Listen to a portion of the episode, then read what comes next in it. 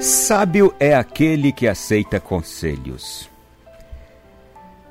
Épocas atrás, A. J. Cronin era um médico de uma aldeia na Escócia e ele contou a seguinte história.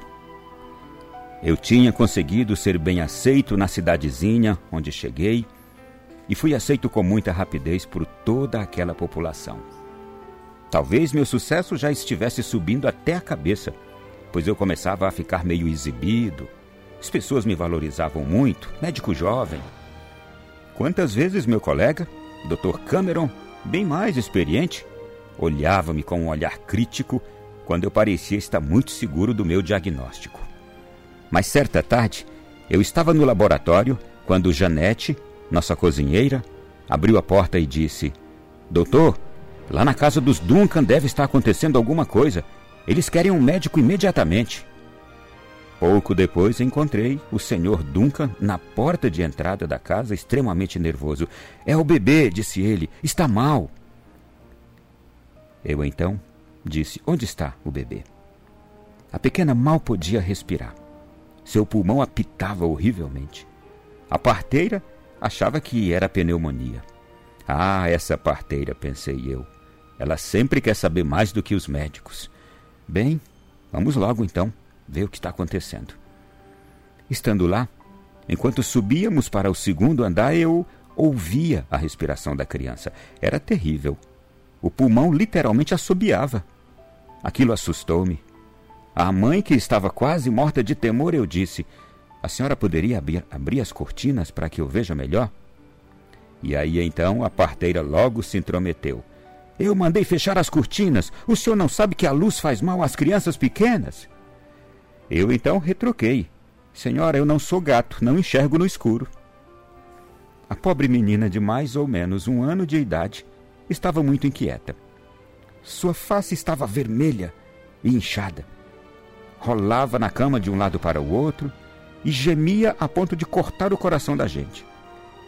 Agarrava-se aos lençóis, passava a mãozinha no rosto e sempre aquele chiado. Eu medi a temperatura, 37,5. Auscultei seu peito, o que não era fácil, pois a menina se agitava sem parar. Eu estava muito preocupado. Aquele tipo de respiração não poderia provir de uma infecção pulmonar. Eu nunca tinha visto algo como aquilo. Fiquei preocupado, muito preocupado. Mas para não parecer um idiota, falei: é o pulmão. O pulmão? repetiu a parteira e olhou para cima. Isso eu já sabia. É melhor o senhor dizer o que deve ser feito antes que este nosso pequeno tesouro morra assobiando. Não façam nada, disse eu irritado, pois conhecia os métodos incomuns de cura da parteira. Não façam nada, volto logo. Preciso falar com o Dr. Cameron. Esta foi a frase mais sábia que ele disse desde que entrou nesta casa. Respondeu a parteira no outro lado. E eu fiquei irritado com a intromissão daquela parteira em tudo. Então fui ao encontro do Dr. Cameron, tomamos um chá e então contei para ele. Bom, o senhor parece um pouco nervoso. É um pulmão que assobia? perguntou-me o Dr. Cameron. Ele então levantou as sobrancelhas e disse: Eu nunca vi isso. Então o senhor precisa vir comigo, respondi bruscamente ao Dr. Cameron.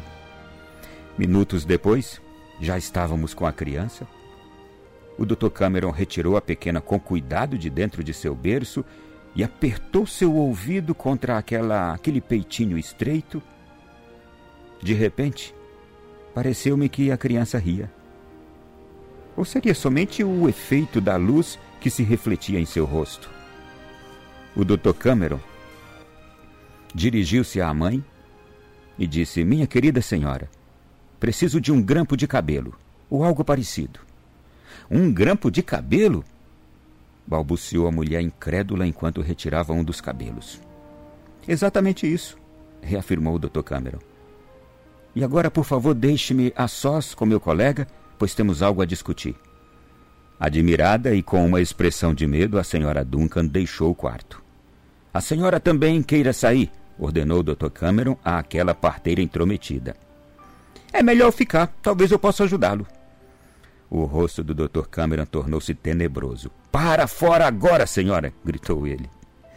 E rápido, senão a senhora vai experimentar a minha. a minha bota nesse seu traseiro gorducho. Aquilo foi demais para a velha e escaldada parteira. Gritando, ela saiu do quarto. O Dr. Cameron, Cameron sorriu para mim e disse: Não é realmente admirável o que se pode conseguir com gentileza?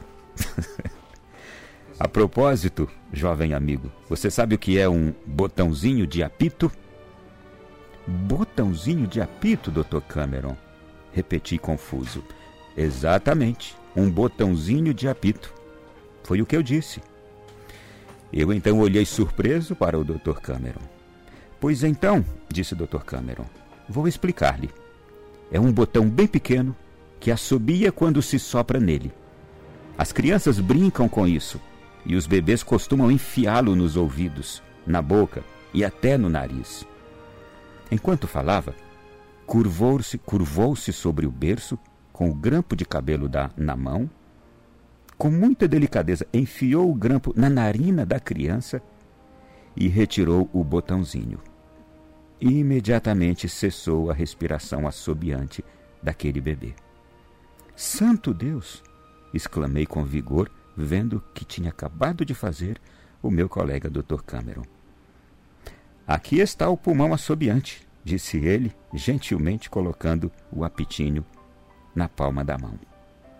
O bebê sorriu com doçura para o Dr. Cameron, esticou as perninhas e começou a chutar o polegar, a chupar o polegar. Fiquei envergonhado e concluí que eu era o maior idiota do mundo. Estendi a mão para pegar o apito, mas o Dr. Cameron o colocou em seu bolso. Não, meu jovem, disse ele gentilmente. Estará bem guardado comigo. E quando eu perceber que você está ficando convencido outra vez, é só tirá-lo novamente do bolso e lhe mostrar, e você vai entender.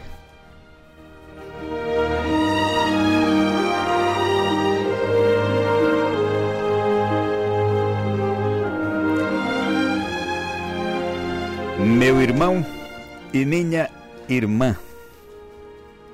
Quem é do mundo médico, naturalmente deve conhecer várias experiências do tipo. Mas não precisamos pertencer à categoria médica para entendermos que a experiência é uma importante aliada de todo ser humano e que ela é indispensável para aqueles que estão aprendendo a arte de viver, a arte de servir e a arte de exercer a sua profissão, seja ela qual for. Aprender com a experiência de quem já está naquela lida, naquela vida, naquele ofício há mais tempo. Serve para quem é profissional, serve para quem é pai, para quem é mãe, serve para quem é ser humano. Saber escutar, querer aprender, ser humilde, ouvir as pessoas mais velhas, que já viveram mais. O relato desse jovem médico é incrível. Ele chega numa aldeia, ali consegue ser aceito por todos, tem boa desenvoltura no seu trabalho inicial e ele mesmo aqui reconhece Talvez meu sucesso já estivesse subindo à cabeça, pois eu começava a ficar meio exibido. Meu irmão, minha irmã, quantos de nós ficamos exibidos na vida? Quando vamos conquistando algum sucesso, quando vamos conquistando algum êxito nas coisas que fazemos. E claro que é bom a gente ter sucesso no que faz. Claro que é bom a gente conseguir feitos bons feitos na nossa vida. Claro que faz bem para nós, nos ajuda, nos empolga, nos anima até a querer fazer mais. E quando somos jovens, isso é para nós uma injeção maravilhosa de entusiasmo. E deve ser assim, sim. mas não podemos ficar exibidos, vaidosos, porque a gente está conseguindo bons resultados. E não devemos também achar que, porque estamos indo muito bem, não precisamos ouvir ninguém, da ajuda de ninguém. É uma soberba dispensável para quem quer crescer em todos os sentidos. Meu irmão, minha irmã, este episódio de hoje nos mostra, sobretudo, a valorizar as pessoas que já viveram mais, a aprender com elas.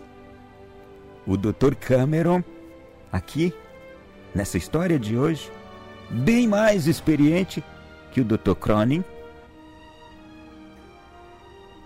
ele serviu de resposta no momento de desespero do jovem médico. A quem. E aqui uma virtude desse jovem médico. Quando ele se viu em apuros, desafiado por aquela parteira e pela dificuldade que aquela criança estava lhe oferecendo, o que, que ele fez? Buscou o Dr. Cameron. Mas você percebeu também a beleza e a bondade deste doutor mais velho ao preservar a imagem do jovem doutor quando ele descobriu qual era a causa. Aquele jovem doutor poderia entender de medicina, mas ainda não tinha aprendido a entender de criança, bebê. A mais linda lição que o Dr. Cameron pôde dar àquele médico naquele dia foi dizer que as crianças pegam tudo e levam à boca, ao ouvido, ao nariz. E quando ele tocou numa parte da face daquela criança e percebeu que a criança sentia, ele já logo desconfiou que tinha algo, algum objeto que aquela criança tinha levado ao lugar errado. E por isso a respiração dela apitava. Um botãozinho que ele tirou como? Ele não resolveu aquele problema de saúde com nenhum instrumento médico.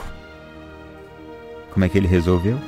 Com a presilha do cabeço da mãe, da, da, do cabelo da mãe da menina, da mãe da criança.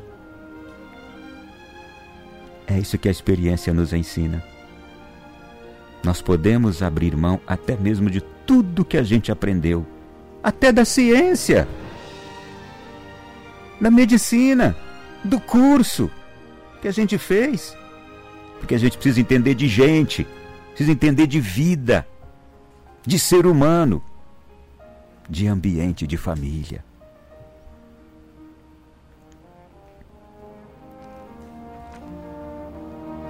Ser sábio é aquele que aceita conselhos, pois ninguém é onisciente.